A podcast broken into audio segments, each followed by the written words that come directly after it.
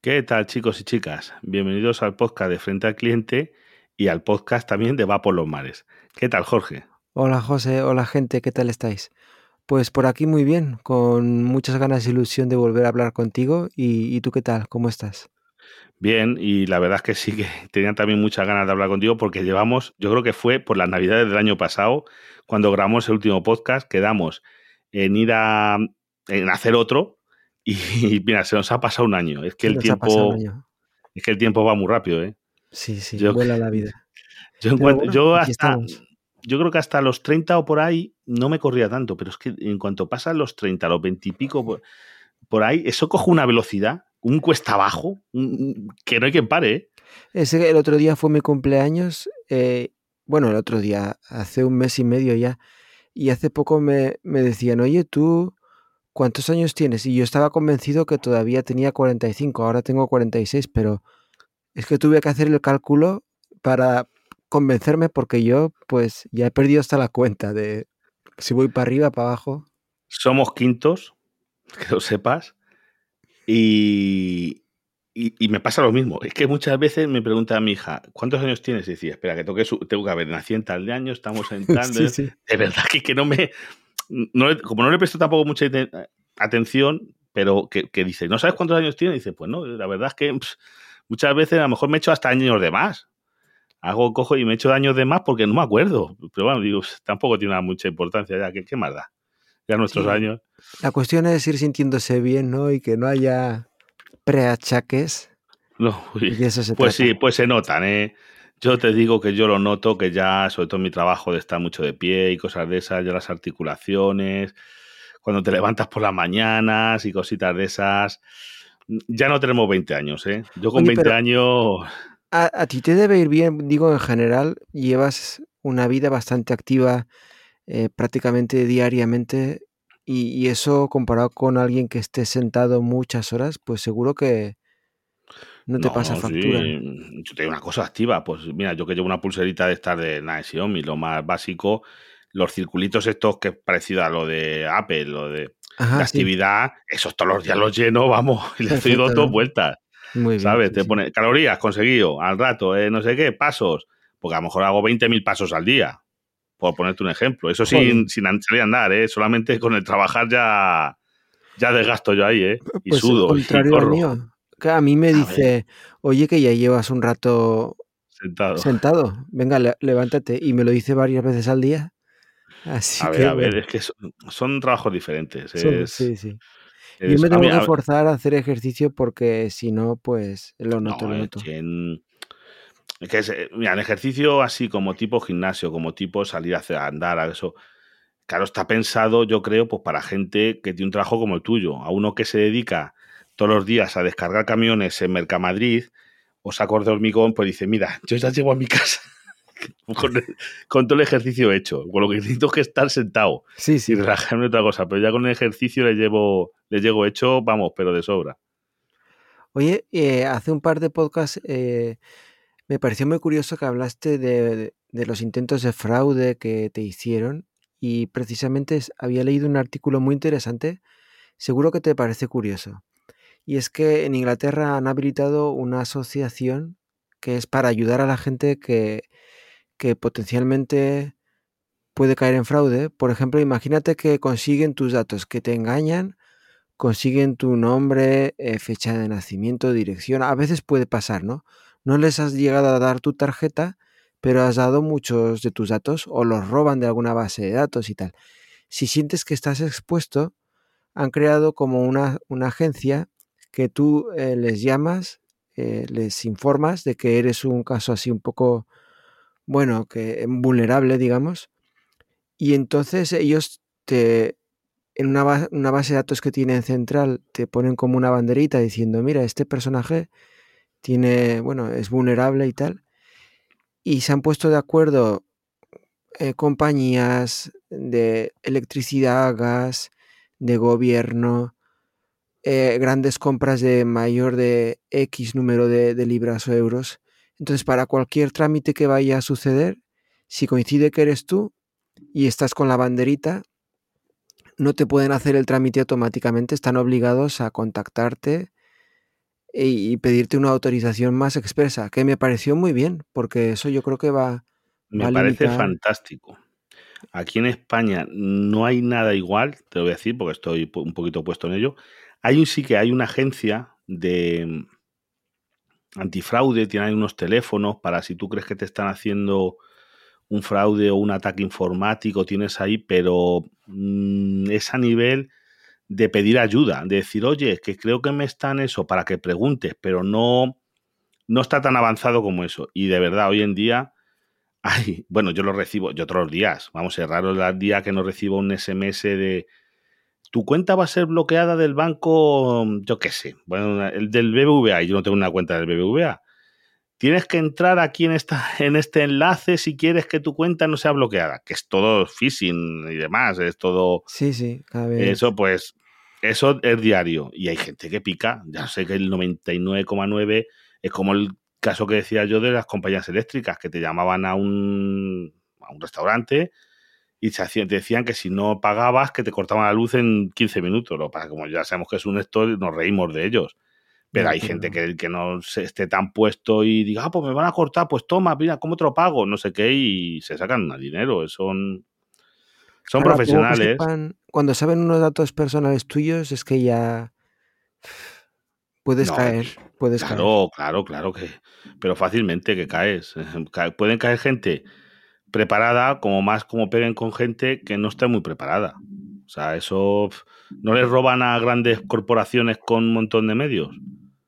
yo, he visto, yo, he visto, casos de, de esto, de hacer simplemente con conseguir el suplantar o interceptar el correo electrónico de un CEO de una empresa, imagínate, y tener el contacto, decir, ¿quién es la secretaria? Fulanito, pues haciéndote pasar por el CEO con su email porque le has clonado o X, mandarle, oye, haz una transferencia de, yo qué sé, 50.000 euros a tal cuenta.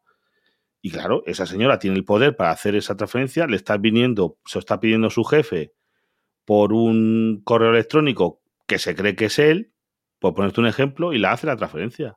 Tranquilamente. Y ahí está, y punto. Y, a lo mejor hasta que se visibilice, si son empresas grandes, igual tardan meses o... Que sí, porque claro, que se digan, oye, ¿este dinero de qué era? Pero claro, dicen, oye, necesitamos la fábrica no necesita no sé qué repuesto, mándale a tal empresa eh, 50.000 euros para pagar una grúa de no sé qué. Y claro, esa persona pues la han engañado y, no es tan difícil, ¿eh? Te digo yo, es... Estamos en una cosa. Oye, en el, hace tiempo que queríamos quería preguntarte por una cosa que tenemos en el tintero y es que hablamos de los restaurantes y eso allí en Inglaterra y, y es que me lo recordé a raíz de una serie que he estado viendo que trata de, un, de la cocina de un restaurante en, en Chicago, de un restaurante que está así, bueno, medio en, medio en ruinas y demás, y la quiere revivir un el hermano del dueño, que, que demás, no, quiero contar más cosas para contar, no contar spoilers. La serie se llama The Bird, el oso, a que no tiene que ver con osos. Y ahí pues pasa de que llega una inspección de sanidad. Y les bajan la calificación de sanidad de B a C. Tenían una B, supongo que será, irá como las clasificaciones de en los colegios ah, americanos, que bueno, existirá mejor A, pero bueno, son A, B, C, y a medida que vas aumentando, pues yo creo que la A es sobresaliente, la B será notable, la C mm, pasable, y ya la D pues será suspenso. Más o menos irá así, ¿tú crees? Bueno, aquí en Inglaterra tienen la, la, calificación, es obligatoria, va de 0 a 5. Ah, va por números. Va por números. Entonces, eh, yo creo que en realidad cualquier número que no sea 5, pues ya está regular. Todo el mundo aspira a tener 5 y se da por sentado que alguien eh, que se precie, pues tiene que tener un 5. Vas con confianza. De vez en cuando salen los periódicos, sobre todo en ciudades más pequeñas o pueblos, eh, tal pub o tal restaurante ha sido calificado con cero. Y esto es una noticia, porque eso, vamos, te destruye la reputación. Hombre, es que cero ya tiene que ser que ahí haya que las ratas campen por su a sus anchas. Sí, sí, que haya suciedad o algo así, pero yo me preguntaba, ¿qué estarán mirando? ¿Será que la calidad de la comida que, que no esté apta o que utilicen cosas pasadas.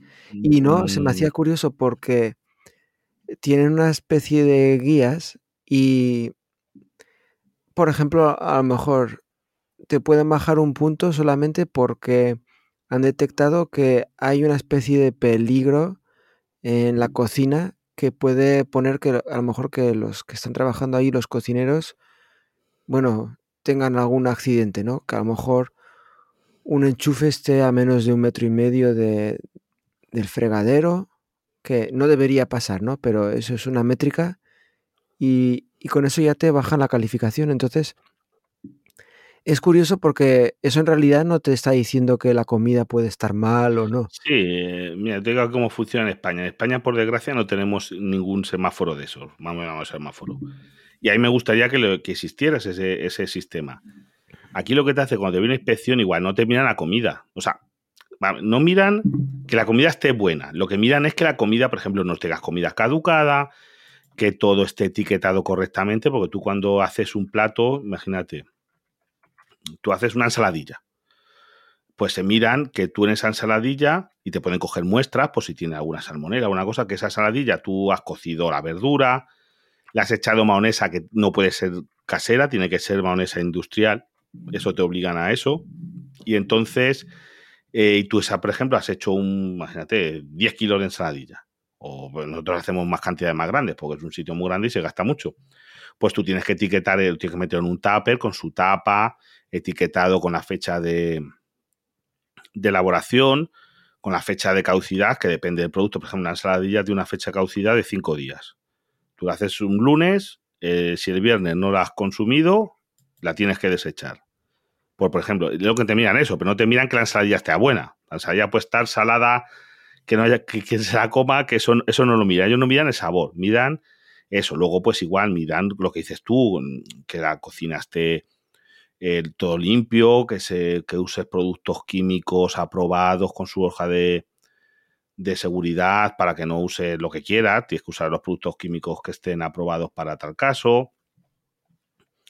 Análisis que tienes que analizar el agua, ese tipo de cosas. Pero realmente la calidad de la comida no te miran si tú compras filetes llenos de nervios.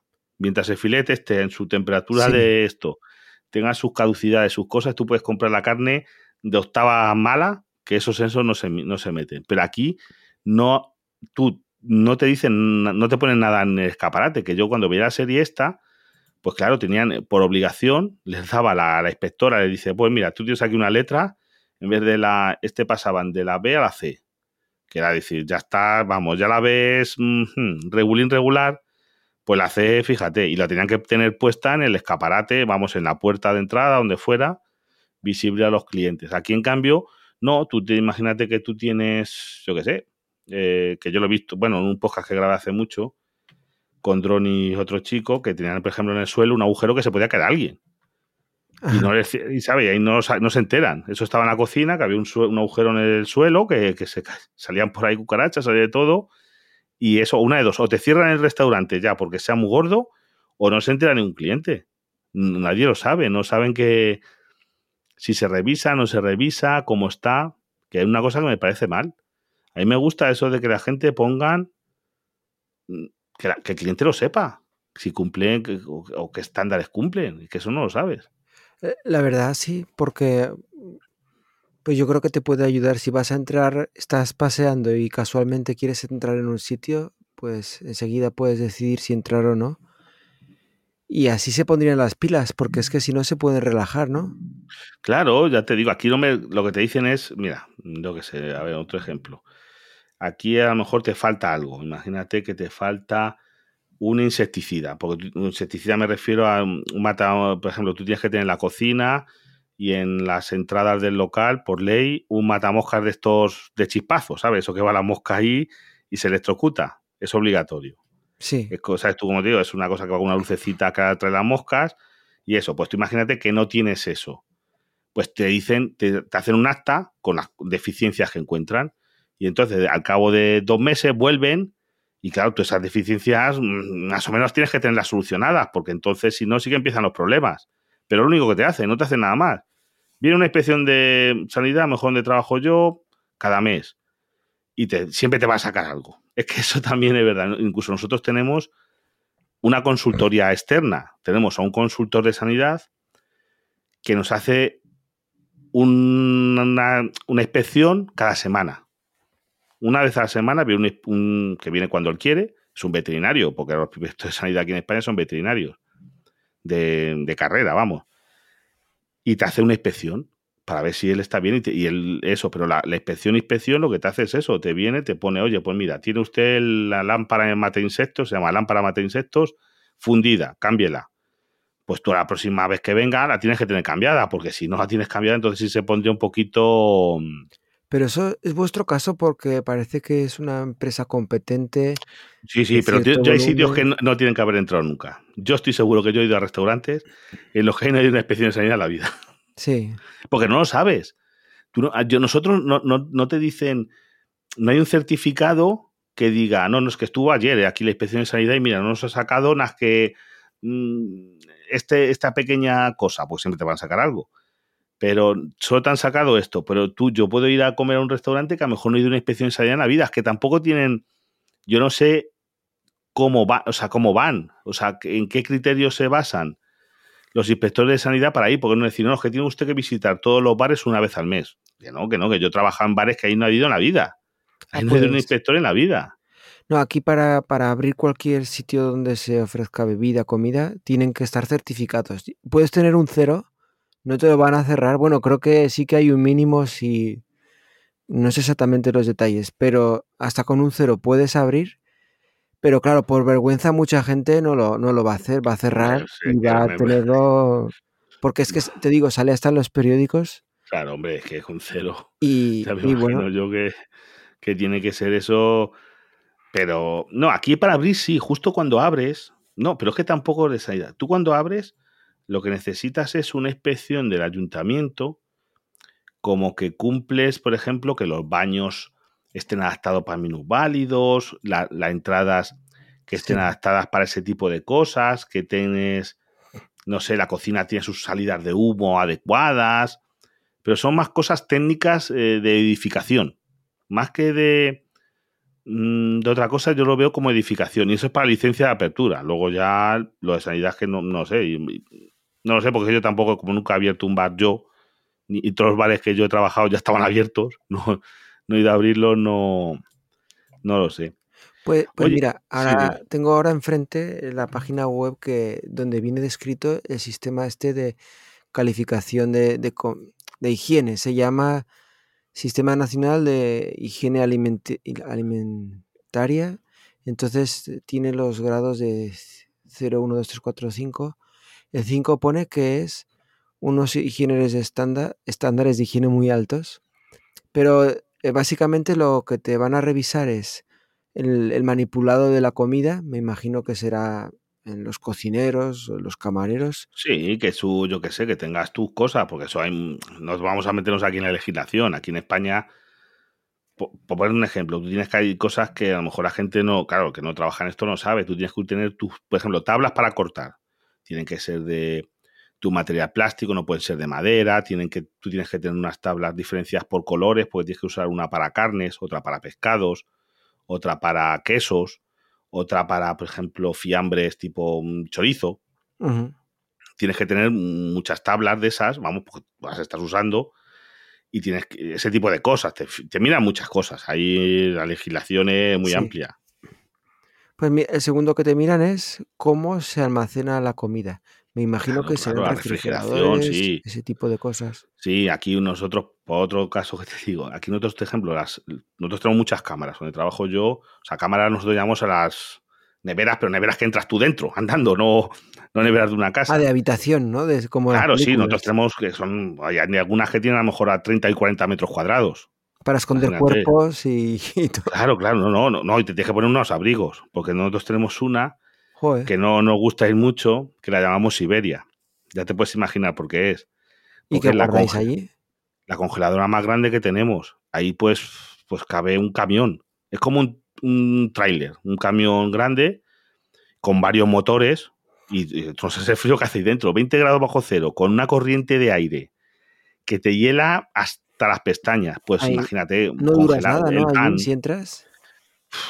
Cinco minutos con chaqueta y luego salte para afuera. No, no, que se te quedan las orejas o cosas de esas y tenemos unas en la puerta tenemos unas chaquetas fuertes, porque tú no vas con esa chaqueta por, normalmente, porque incluso en verano, en agosto, fuera hace 40 grados de la cámara, pero tú para entrar dentro te dejas una chaqueta porque te puede dar un yuyu. Pues imagínate, por ejemplo, el pan. Nosotros ahí, nosotros el pan que gastamos es pan que viene mm, congelado precocido, ¿sabes? Viene como blanquito, pero ya está hecho, está fermentado, está todo. Entonces nosotros lo cocemos. Nosotros el pan que gastamos tenemos hornos y lo cocemos nosotros, pero no hacemos la masa. Eso viene ya hecho. Y entonces, claro, eh, nosotros eh, toda la semana nos traen tres camiones de pan. Viene tres veces a la semana el camión y trae a lo mejor 50 o 60 cajas de pan, que eso ocupa un montón. Claro, necesitas un congelador muy grande. eso no. A ver dónde lo vas a meter. Eso no, en una nevera de una casa no cabría ni, ni media caja. Y tienes que meter 40 cajas, pues imagínate. Pero que se, ahí es. Mm, eso es criminal estar ahí dentro, ¿eh? Yo que sé que otras cosas vienen congeladas, pues hoy hay productos, hay productos que vienen congelados, el, pulpo, el pulpo, por ejemplo, viene directamente congelado de los barcos, el, el bacalao, hay sobre todo pescados, hay varios pescados que vienen congelados, que ya te traen, mariscos, también hay algunos mariscos que vienen congelados y el pan, es más o menos lo que. Helados, también, claro, todos helados. helado, porque igual se gasta mucho helado, ese helado viene congelado, claro. No va a venir de otra manera. Algunos preparados de verdura, ¿sabes? Por ejemplo, a lo mejor para menú, judías verdes, vienen congeladas en cajas igual, grandes. Pues mira, eh, la tercera cosa que, que miden esta gente es cómo se cocina, cómo se prepara la comida. Eso no sé exactamente, será un poco subjetivo, igual no, ¿sabes lo que te miden en eso? Eh, que tú tienes que llegar a unas temperaturas mínimas. Tú cuando, vamos a ejemplo, vas a hacer una sopa o lo que quieras, tienes que pasarlo a lo mejor, de, depende de lo que sea, de 65, de 80 grados. Te obligan para que no haya, mm, para estar seguro de que los microorganismos, si tiene alguna bacteria, algún virus, se muera. Entonces te obligan a eso. Si es una preparación caliente, tiene que pasar de tanta temperatura para, evitar eso. Es lo que te suelen medir. Sí, hablando ahora que has dicho de esto de microorganismos, bacterias, luego a ver si nos acordamos de comentar que aquí se está empezando a decir que si hay como una epidemia de streptococos, streptococo A, creo que se llama, bueno, que es el que te da la escarlatina, la fiebre escarlata, que a mí me sonaba como a una enfermedad de la época victoriana, así de, del cuento de mujercitas, que hay niños muriendo. Entonces, ahora en los periódicos, pues nos están medio pues asustando de que tenemos que revisar a los niños a ver si no tienen estos síntomas, pero de verdad, ¿eh? a nivel nacional, han muerto nueve en las últimas semanas de niños, niños entre cuatro y diez años.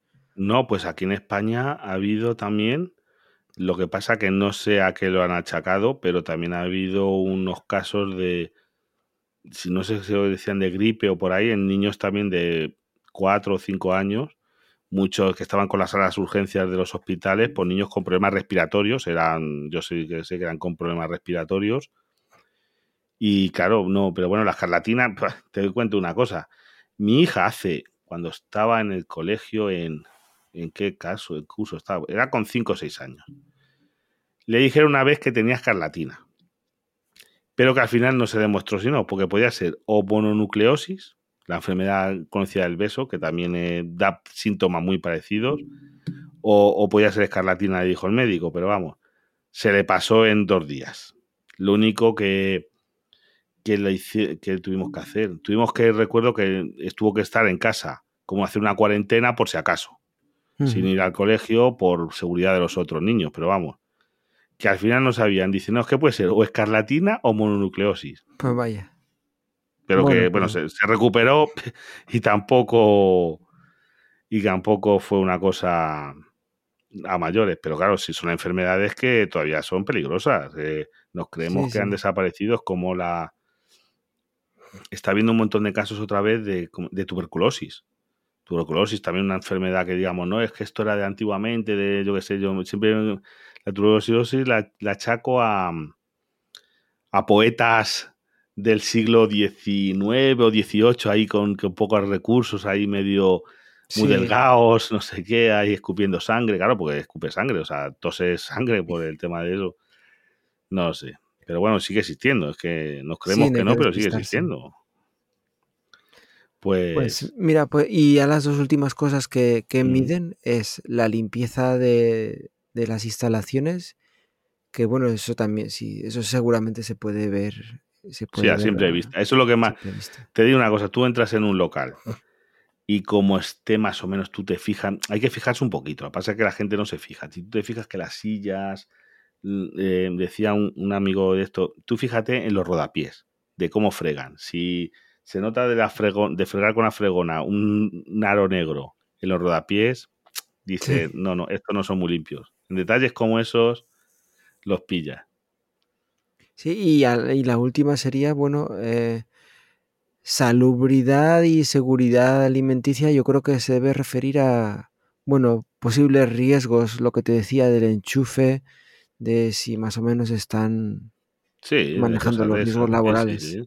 Sí, claro, eso también es, importante para los trabajadores. cosas, cosas que no vamos a valorar sería la calidad de la comida, si es buena o no.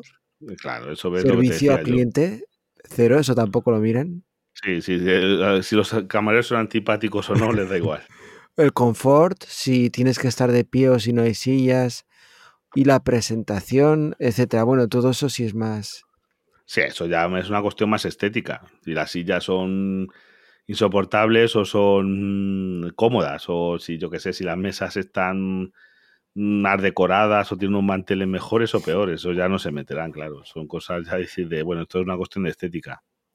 Sí, entonces toman, entonces toman nota del ramo exacto de, lo que se produce, de lo que se vende y cocina. Y entonces obligatoriamente cuando eh, el restaurante abre lo tienes que hacer.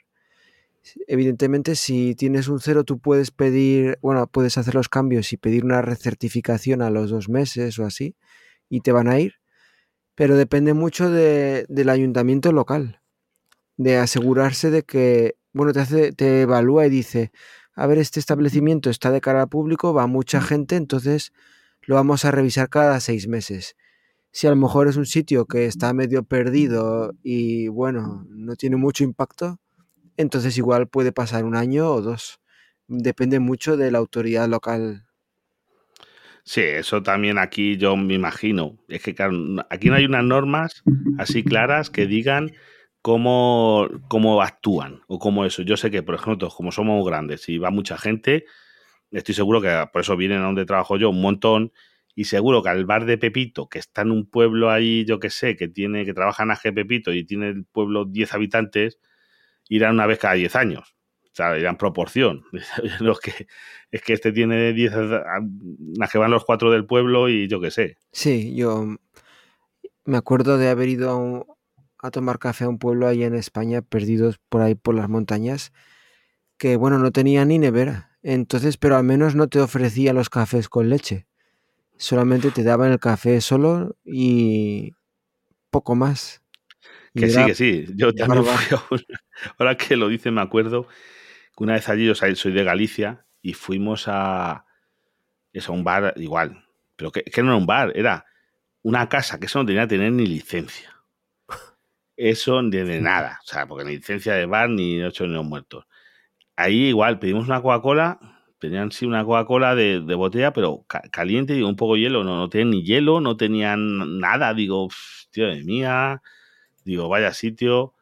O me recuerda un, una vez que hablé con un, con un oyente, un amigo de, de, Canarias, que también en Canarias existen unas, eh, unas Mm, tascas o casas de comidas que se llaman guachinches, creo que recordar que eso, que hacían eso, que eran como casas, imagínate tu casa, y allí tienen una cosa tradicional, casas que estaban más bien en el campo, fuera de eso, y que les permitían la ley, sin tener necesidad de tener licencia de restaurante ni nada, el dar unos cuantos productos. No podían tener cafeteras pre, ni podían tener a lo mejor alcohol, ni cosas de esas, pero que podían vender como si fueran sus productos mm, caseros, su queso con no sé qué, su carne de no sé cuánto, ¿sabes? Les permitían hacer eso, era una cosa un poco así diferente, vamos a llamarlo.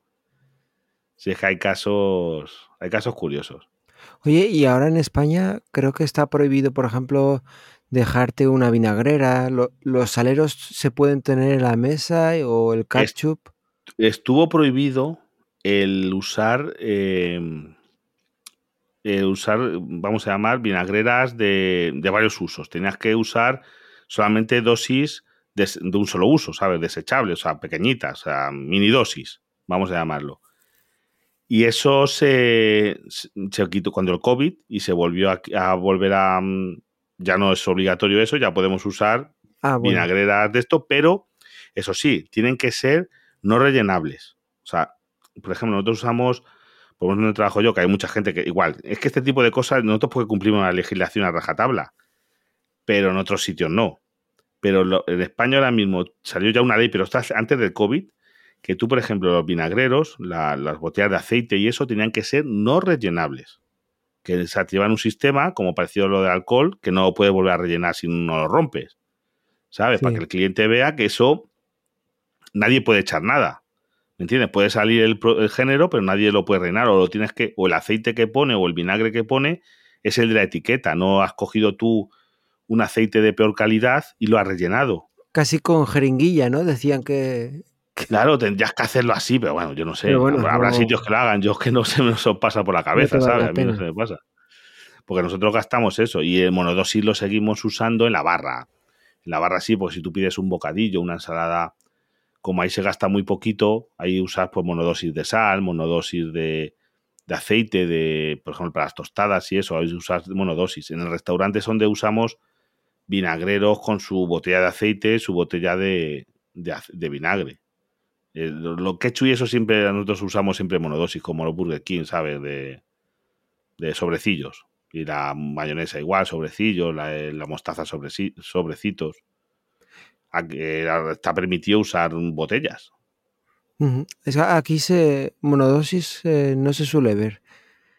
Es que el otro día fuimos a desayunar a un restaurante y, y me sorprendía que estaban los botes de ketchup allí a medio llenar, pero pegajosos.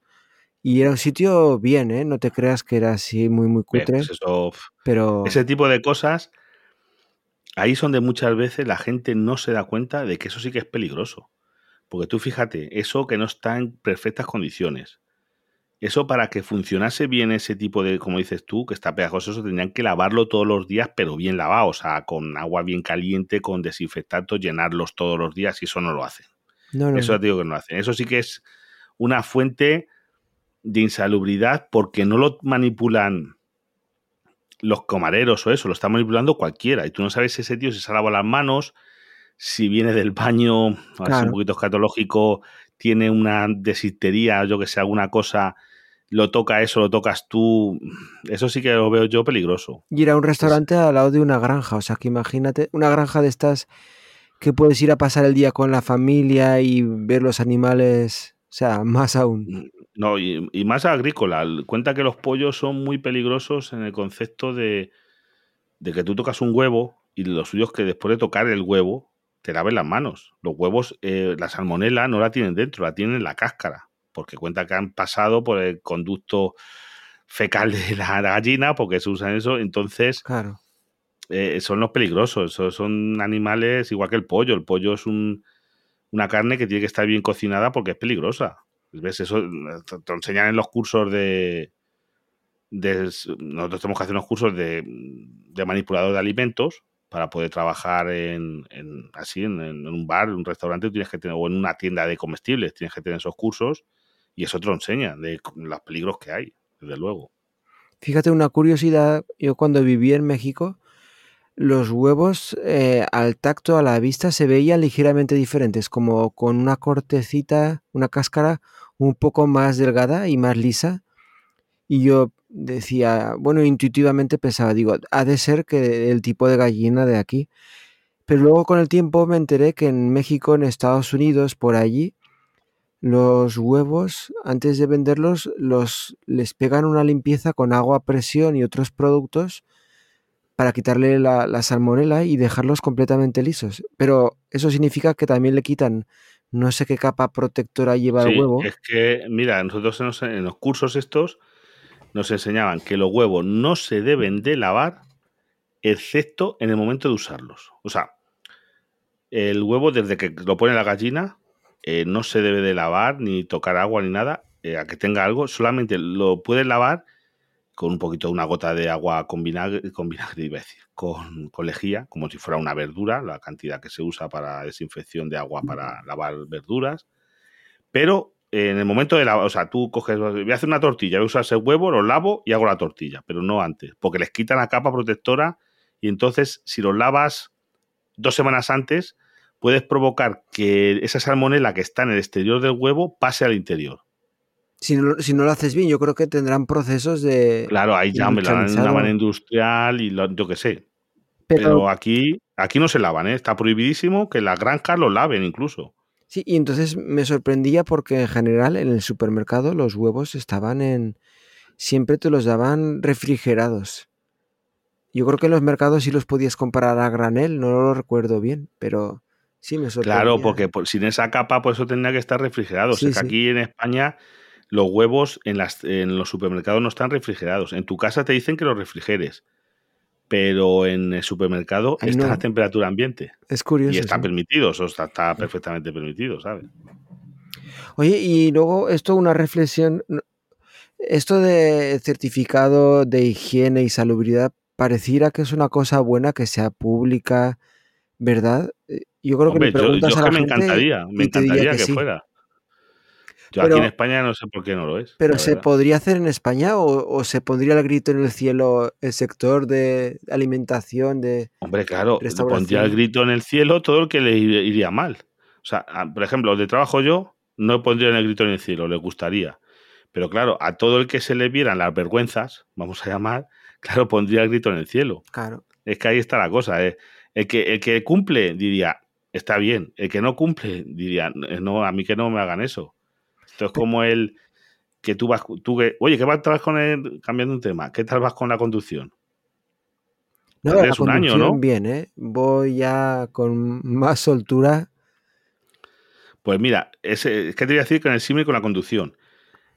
El que conduce más o menos bien, respetando las normas, a ti que haya más radares, te puede gustar porque dices, oye, si piensas de esta manera, si hay más radares, esto luego tendré que editar. Si hay más radares, eh, la gente irá con más cuidado y yo iré más seguro. Pero claro, el que cumple, el que no cumple con la legislación, dirá, eh, oye, no, yo no quiero radares porque a mí me gusta ir a más velocidad y me van a pillar. ¿Ves? Esa es la, la- como depende cómo veas la historia, cómo te cada uno lo ve de una manera. Sí, sí. La misma historia, cada uno lo ve de una manera. Pero ahí en España, eh, si la inspección de sanidad no pasa, te cierran el chiringuito, ¿no? No es que te dejen tenerlo abierta, abierto sin... Mm, No, no, lo- no, vamos a ver. Viene la inspección, sea lo que sea. Hombre, tiene que ser una cosa fragante que, que vea la inspección que corren las ratas allí que te están mordiendo. Ah, Me imagino. Pero si no, lo que te hacen es te levantan un acta eh, que te la dan por escrito, luego te la mandan por correo certificado, las actas, siempre, te lo manda luego la, la comunidad autónoma. Aquí también es que esto, como depende de cada comunidad autónoma, en otras puede ser diferente, pero yo como vivo en Castilla-La Mancha, te manda la consejería de. No me acuerdo, la consejería de, la consejería de Sanidad y Comercio o algo así. Te manda ese acta y te dicen, oye, tiene que usted corregir esto, esto, esto, la lista que sea. Al cabo del tiempo viene a ver si lo has corregido. Claro, si yo, tú no les haces caso a lo que te han dicho que corrijas, te dice, oye, no, te- tiene que usted pintar el techo, tiene usted que mm, poner una cámara de no sé qué. Si no lo haces caso, pues entonces seguramente te cerrarán. Pero es que yo no he visto cerrar por sanidad nunca un local. ya. Y mira que conozco yo gente. Fíjate cómo la cosa, ya es que no lo he visto nunca. Bueno, pues a ver, a ver. existirá, que existirá, alguno existirá. O bueno, recuerdo programas de, de cómo se llama, a un programa en televisión que no esto que hicieron eso como una entre, es como un equipo de investigación, una cosa así. Y sabes en qué se fijaban más, en, porque más que los, yo los sitios más peligrosos que veo, más que los locales, son los sitios estos de venta ambulante. Los ahora que están muy de moda, los fun track y cositas de esas, que ahí sí que yo veo, mmm, sobre todo en, las fiestas, ¿sabes? Estos chiringuitos que montan de que te venden a lo mejor bebida, pero también tienen una parrilla allí con chorizos, con no sé qué. Ese tipo, ahí sí que veo yo que las condiciones sanitarias. Muy formal, ¿no? Que se ponen unos cuantos y. Sí, y ahí sí que no hay, a lo mejor no tienen agua corriente para lavar, a lo mejor no tienen neveras o no tienen. Sí. Ese tipo de sitios, ahí yo sí que no comería, ¿eh? Dentro de todo lo que hay, y hay sitios que tampoco comería, pero bueno, esos, desde luego. Bueno. ¿Y, cómo van los planes para esta Navidad? ¿Te toca correr mucho? Pues fíjate, a destajo, tenemos aquí una cantidad de trabajo increíble, pese a la crisis. Dirán, hay que crisis, hay no sé qué.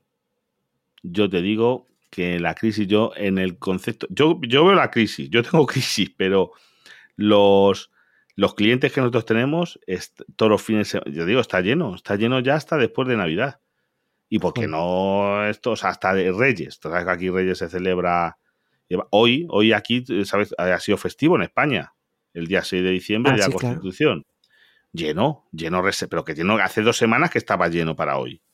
O sea, hace dos semanas, y claro, en esas, desde las dos semanas últimas, habrán llamado, no se sabe, el próximo jueves, pasado mañana, que también es festivo en España, que esto lo estamos grabando el martes, a que lo el martes día 6 a que va a salir seguramente para la semana que viene. Pero el, jueves, día, día 8, igual está lleno hace un montón. Y hoy, ¿y tú sabes la cantidad de gente que sigue llamando y llamando para reservar mesa? Sí. O sea, que no, no para. No.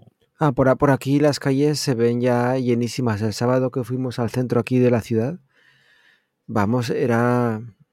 Tenías que evitar la hora punta porque estábamos como un hormiguero lleno de gente, de compras de Navidad ya y yo me imagino que si hay crisis, habrá muchas familias pasándolo mal, pero claro, lo que se ve, pues todavía hay muchas que están bien y mira, o que a lo mejor, pues dice, es Navidad y, y oye, hay que vivir, hay que pasarlo bien. Vamos, me imagino. No, yo también, eh, ya te digo, claro que hay mucha gente que lo tiene que estar pasando fatal, que, que no llegue, porque hay mucha gente que iba justo, iba muy justo, por ejemplo, con la cesta de la compra, que es donde veo yo que ha subido más lo que más, bueno, y la electricidad y esa, la energía y la cesta de compra.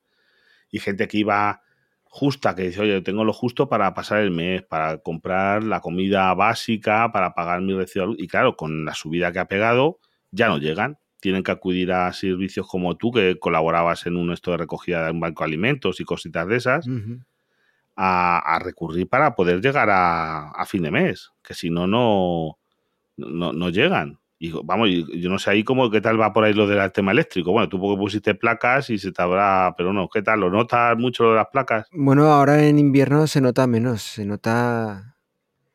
Yo creo que estamos produciendo un 20% de lo que hacíamos. Eh, sí, lo que gastas, vamos. Ah, ah, de lo que hacías en julio, de lo que producías en julio. Sí, sí, sí, claro, porque además ahora son muy pocas horas de luz. Claro pero aún así se nota un poquito, o sea, es, eh, sí, te da un poquito de alivio. Dos o tres kilovatios que te produzca cada día, pues algo es algo. Ahora en invierno. Claro, sí, hombre, no es mucho, pero bueno. No, no es mucho. Ah. Pero claro, luego se compensa.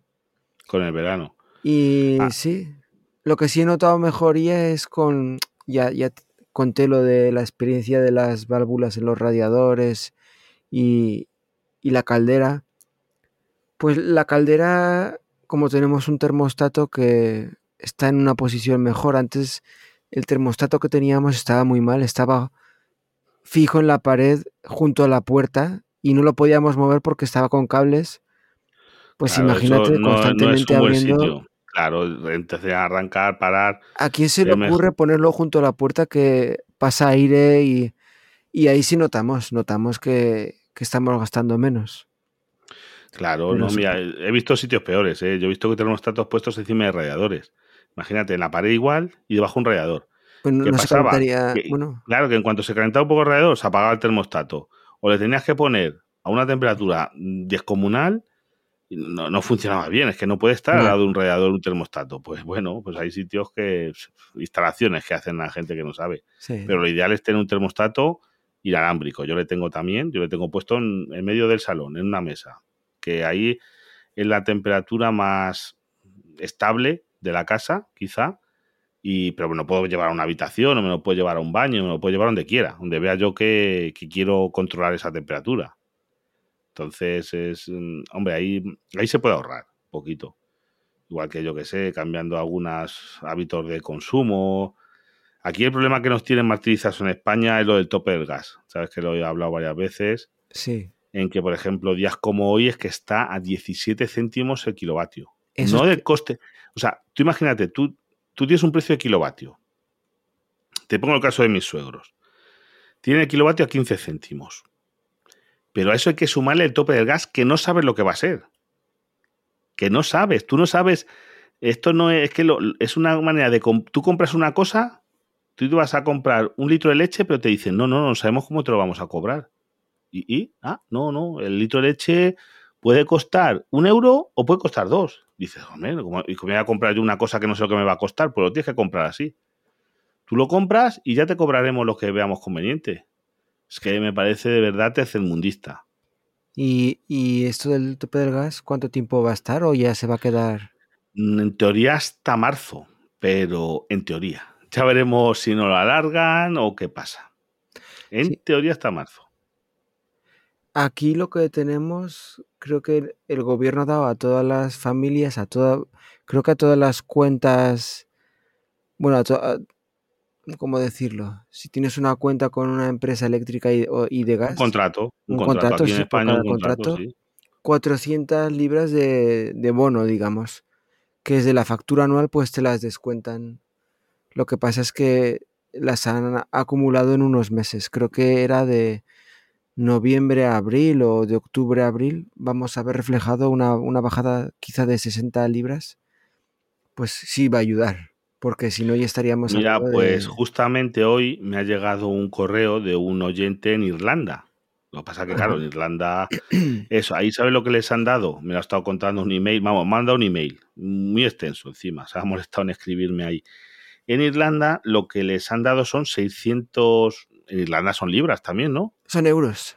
Ah, son euros. Ah, vale, pues entonces son 600 euros. Es que no estaba seguro es que Irlanda, Irlanda lo tengo, es un país. Ah, bueno, depende. ¿Está en Irlanda del Norte o está no lo sé. en la República de Irlanda? Es que no lo sé, ves. Claro, me pone que. No me acuerdo. Hombre, sí. Bueno, si habla de Irlanda como tal, yo creo que diría seguramente es la República de Irlanda. Claro. Pues eh, la cosa está en que lo que me ha dicho, a ver, eh, me dice, a ver, un oyente que te escucha desde Dublín, está en Dublín. Ah, pues la República. Dublín y dice que le han dado, a ellos les han dado 600 euros a raíz de 200 euros al mes. Dice, este mes me ha salido negativo. ¿Qué quiere decir? Que él gastó 150 euros, entonces le han sobrado 50 que se los acumulan. O sea, que son 200 euros al mes durante tres meses. Él, pues a lo mejor esos 50 euros va a tenerlo, lo va a poder gastar en cuatro meses porque se los acumulan esos 50 euros. ¿Sabes? Entonces, una, es una aquí no, aquí en España no hay nada. ¿eh? Aquí en España lo único que han hecho es todo el tope del gas, que quiere decir que entre todos pagamos un sobrecoste para que en teoría la luz no sea tan cara. Es que es, un... o sea, tú estás pagando más para que la luz realmente no sea tan cara, pero lo que pasa, esto viene por el sistema que tiene de subastas, porque tú con esto lo que haces es que la subasta de la energía, el megavatio que se subasta todos los días, sea más bajo porque está bonificado la luz producida con gas, porque lo bonificamos entre todos los consumidores. Es que es, es una locura realmente. Lo único que hay ayudas es para la gente que sí que tiene el bono social, que es gente que cumple unas condiciones, pero claro, que tienes que ser o jubilado, o parado. Sí, verdaderos problemas. Sí, claro, problemas, ¿sabes? No eso van a dar a cualquiera. O sea, tienes que ser una familia numerosa, Cosas así, cosas ya un poquito diferentes. El resto, pues buscarte la vida como puedes. Que sabes tú que ya hablo mucho de esto y es buscarnos la vida dentro de lo que hay, donde te engañen menos. Es que no, no es más. Donde te engañen un poquito menos. Sí, mientras haya margen, pero el margen se va estrechando. Aquí cada No, no, vez. sí, no, no. Ah, yo el año pasado tuve una tarifa maravillosa, yo le recomendé a gente tarifa maravillosa, pero claro, eh, al, al terminar esa tarifa, porque todas las tarifas son de un año, triplicarte el precio. ¿Que no te interesa? Vete a otra.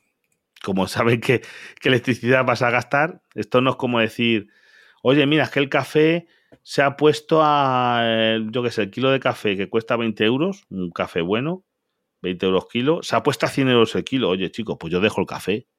Pues tú, yo sé que a ti te gusta el café, que eres cafetero. Si tienes que dejar el café, te dolerá, pero lo puedes dejar, ¿verdad? No, no te Sí, necesitas Pero, pero sin electricidad, ¿tú crees que puedes vivir? Pues va a ser que no. No, ¿Cómo vas a vivir sin electricidad? Y en verano, es muy fácil, en verano es muy fácil decir, estaré sin calefacción en invierno. Pero ya, tú pero cuando llega el invierno, No, no puedes estar con... Si estás en una familia con menores, con niños... No. Luego, es que aquí se dan casos más tristes de gente que no la puede poner. Luego están con tos constante, con lo que contaba el otro día con hongos, que se Sí, sí, bueno, propicia... eso- eh, bueno, es... No, pues aquí, mira, otro oyente, es que claro, yo hablo mucho con los oyentes. Por suerte, eh, me contaba que su madre vive en un piso, una comunidad de vecinos grandes, tú sabes cómo son aquí en España, que a lo mejor que son incluso dos edificios que comparten la misma caldera y que han decidido que es muy caro y que este año no ponen la calefacción. Por votación ha salido mayoría y que cada uno se busque la vida. Él ha tenido que comprar a su madre una estufa de butano, de gas, de, Sí. de de bombona de toda la vida, tú sabes aquí, porque ¿qué hace? ¿Qué pone en su casa? dices que ¿qué, qué hacemos? No Pues es que se muera de, de no, frío mi madre, pero han decidido eso porque tienen que hacer.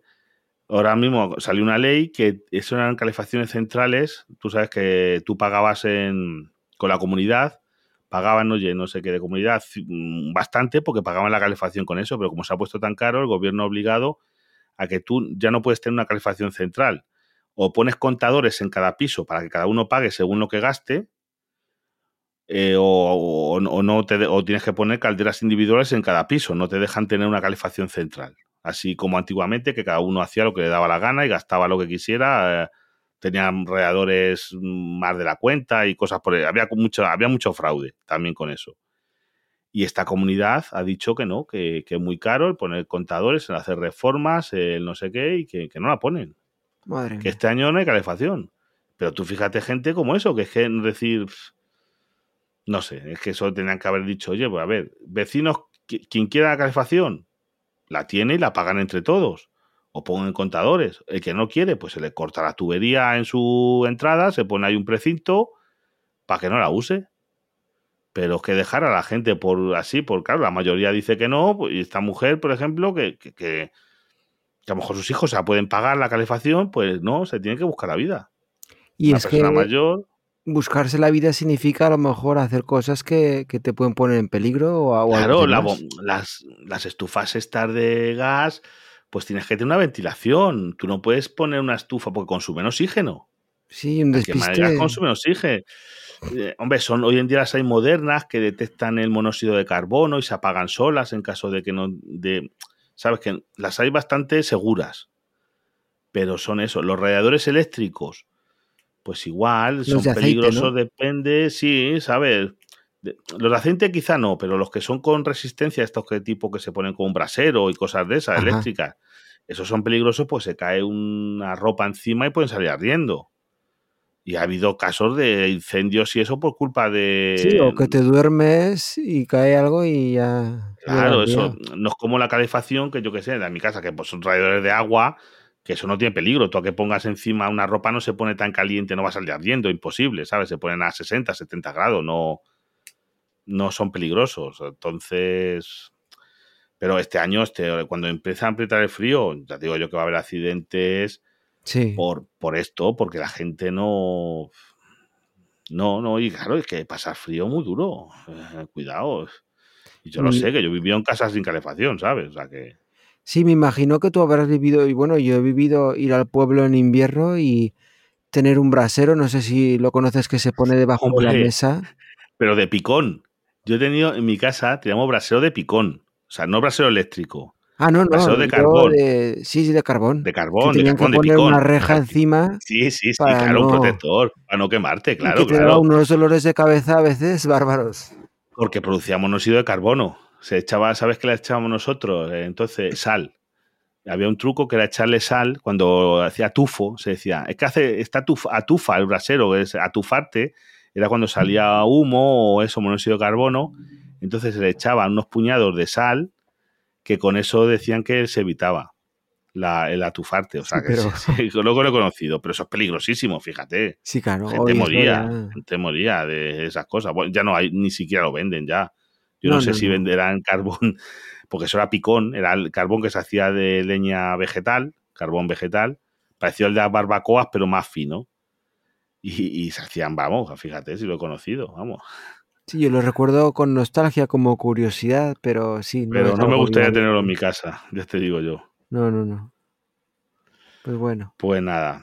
Y, y, pues- y aquí, en cambio, ¿sabes lo que se. A mí me ha sorprendido este año, esta Navidad? La lotería, como otros años, tú sabes que está la lotería de Navidad, se ha vendido más que ningún año. O sea, nosotros, allí en el trabajo, para que te hagas una idea, hemos vendido dos números de lotería completos, que los tenemos completos, 72.000 euros de lotería Madre en un mes. En un mes. Qué ganas de, de querer salir de de tirar pobre. dinero. No, yo qué sé, es que es el impuesto a los pobres, es Sí, la, la ilusión que tiene la gente, esperanza, ¿no? Que, la sí. esperanza, pero sí, pero me parece una- yo es que no creo mucho en la lotería, te voy a decir una cosa, yo tengo comprado los números de trabajo y para de contar, pero que me parece una barbaridad, me parece un esto que la gente se gaste de esa manera el dinero, muchos que ni tienen, pero bueno, yo qué sé, o colas, salía hoy en el telediario el, en, en las administraciones estas de Madrid, de Doña Manolita, no sé qué, en la bruja de, en Sord, en la bruja de oro y cosas de esas, de gente colas de cinco horas, cuatro o cinco horas para comprar lotería. Colas que hace la gente. Es casi casi como una tradición entonces, más que... Sí, bueno, sí, sí, una tradición, pero vamos, que es una tontería. Es un, a mí me parece ridículo, pero bueno, yo qué sé. Pero bueno, cada uno se hace lo que quiere con su vida, pero vamos, me parece que es, es eso, es un impuesto para los pobres. Sí, un por- impuesto porque eso va al gobierno, es un impuesto. Al final, el que gana siempre es el gobierno, ese no pierde. O sea, ese, ese nunca pierde. Esto es un negocio. de- hay un componente psicológico allí porque yo creo que da, bueno, yo alguna vez he comprado lotería de esa y es fácil pensar que, que te va a tocar. Evidentemente, si lo racionalizas, pues es... Pero tienes el número y dices, pues mira, aquí está el número, no, no es tan difícil. No, no, claro, no, sí. Posible es. Hombre, si, si no compras no te va a tocar.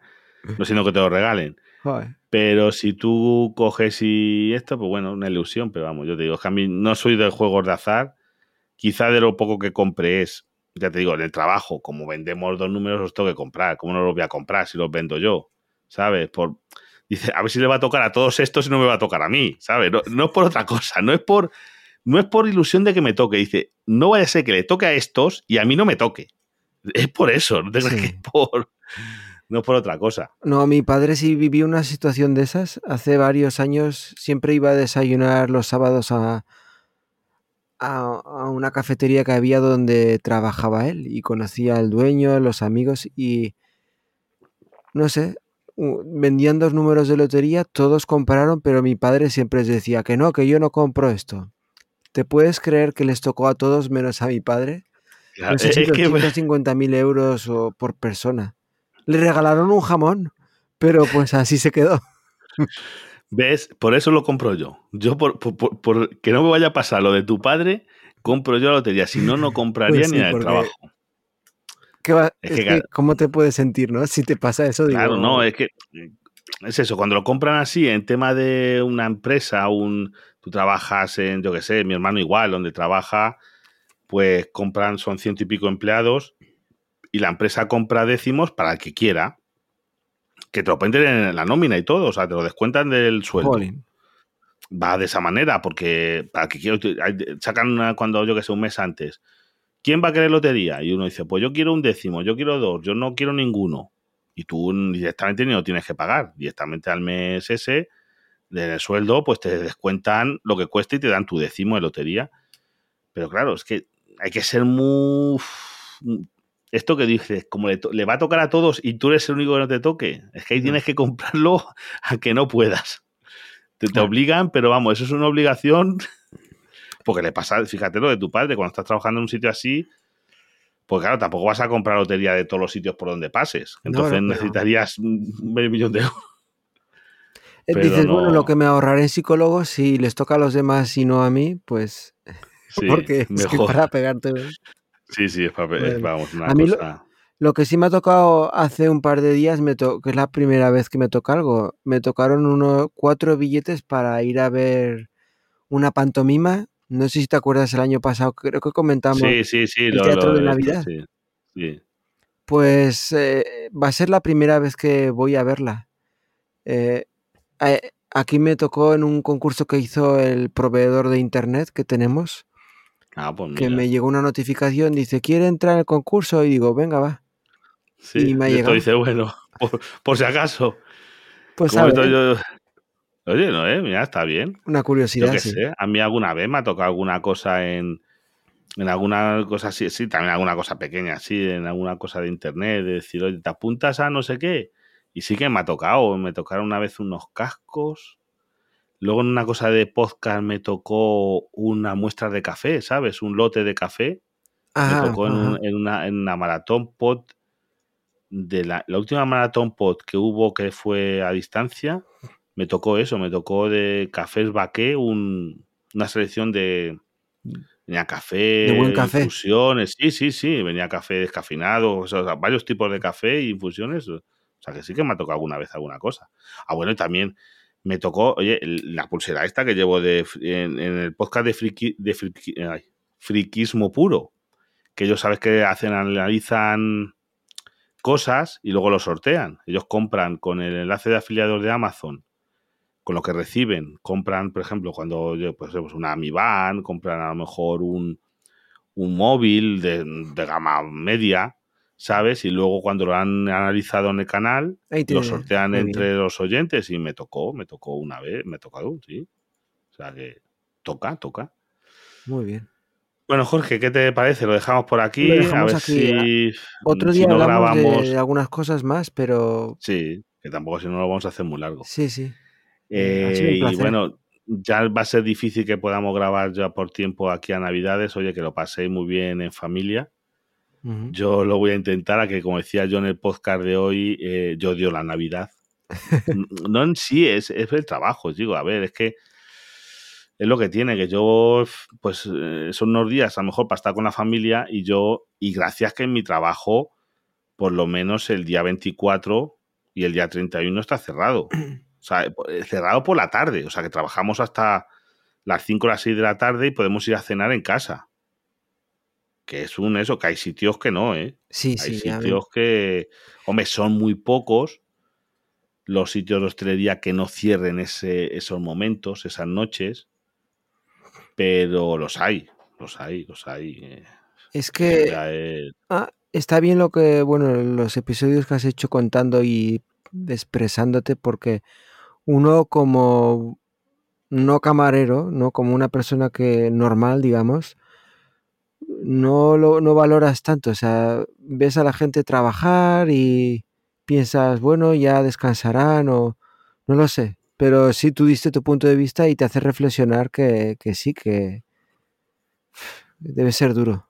Debe... No, es que es eso, es que yo mira, procuro ir a algunas cosas, pero yo, yo me pierdo muchísimas cosas. Yo sé que va en el trabajo. Yo, cumpleaños de, yo qué sé, mi cuñado cumplió años hace unos días. Yo no, estaba trabajando, no pude ir. Mm. Eh, o sea, cositas de esas que nos dice, bueno, pues el cumpleaños de tu cuñado, bueno, pero son cosas que te pierdes, ¿sabes? Que a lo mejor va mi mujer, va mi hija solas, siempre me preguntan, ¿dónde, dónde está tu marido? Trabajando, ¿dónde está? Trabajando, Sí. trabajando. A ver, porque estás, tienes unos horarios, pues que son un poquito complicados. Pero, ¿qué le vamos a hacer? Eh, Hombre, yo procuro ir por lo menos a las cosas más importantes, la verdad, mm, procuro ir, procuro hacer lo que pueda para intentar ir a cosas, pero hay sitios en los que es imposible, porque hay sitios que dicen, no, no, es que aquí cerramos, libramos los lunes. Y tú libras el lunes y sabes que todos los sábados, todos los domingos vas a trabajar. Yo he conocido a sitios de de que no les querían dejar ir a lo mejor a la comunión de su hijo. Madre mía. Que no le querían dar libre, o sea, cosas como esas. Dice, pero bueno, pero estamos locos. Depende de qué jefe te toque, en qué sitios y cosas de esas, que, que te corresponde por ley incluso, ¿sabes? Pero que las leyes sí. se asaltan a torera y, y no querer dejarle ir a la, a la comunión de su propio hijo. Dice, bueno, esto está mal.